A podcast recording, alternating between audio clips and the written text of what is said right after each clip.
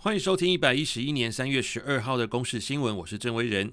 俄罗斯驻联合国大使十一号在联合国安理会上声称，发现乌克兰秘密发展生物武器，并控诉美国国防部与乌克兰合作进行危险生物实验。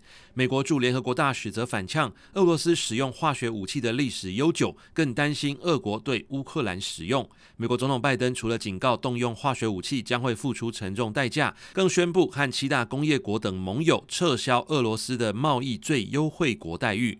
国内消息，物价上涨，民众荷包大缩水。主计总处统计，二月份消费者物价指数比去年同期涨百分之二点三六，其中外食费涨最多，创十三年新高。特别是中西式早餐、火锅类涨幅最大。中央民生物资涨最多的就是鸡蛋，将近三成。如果以每户每月平均消费八万元，估计一个月要多花超过两千元。